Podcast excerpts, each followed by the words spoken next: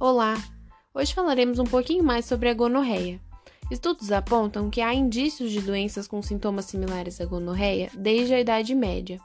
No século XIX, a doença era tratada com a ajuda do nitrato de prata, dando sequência em tratamentos alternativos, chegando até ao óleo de copaíba, que é extraído de uma árvore sul-americana.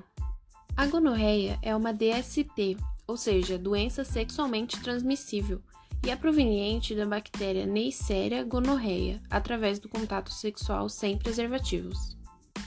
A doença também pode ser transmitida no momento do parto de mãe para filho, podendo ocasionar sérias complicações na visão da criança, inclusive levando à cegueira. Em aproximadamente 60% das mulheres não há sintoma algum, e muitas vezes a pessoa só toma conhecimento da doença quando o parceiro é diagnosticado. Mesmo sendo raros, alguns sintomas que podem ser observados nas mulheres são dor a urinar, necessidade urgente de urinar, secreção vaginal, dor durante a relação e febre. Já entre os homens, alguns dos sintomas podem ser dor a urinar e o corrimento purulento. Os sintomas podem aparecer em 24 horas até 5 dias após a relação sexual desprotegida.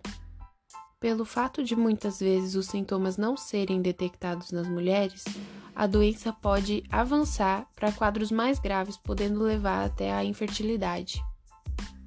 Dentre os principais motivos que contribuem para uma pessoa ser acometida pela gonorreia estão não utilizar preservativo, ter relações sexuais com muitos parceiros sem o devido cuidado, ter relação sexual com um parceiro já infectado sem o devido cuidado.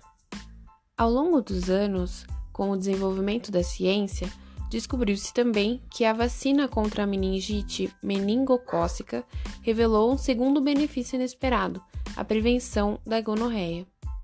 Então, Após conhecermos mais um pouquinho sobre essa doença, é extremamente importante que, caso você tenha algum desses sintomas ou conheça alguém que tenha, que procure um especialista e siga exatamente a prescrição do médico.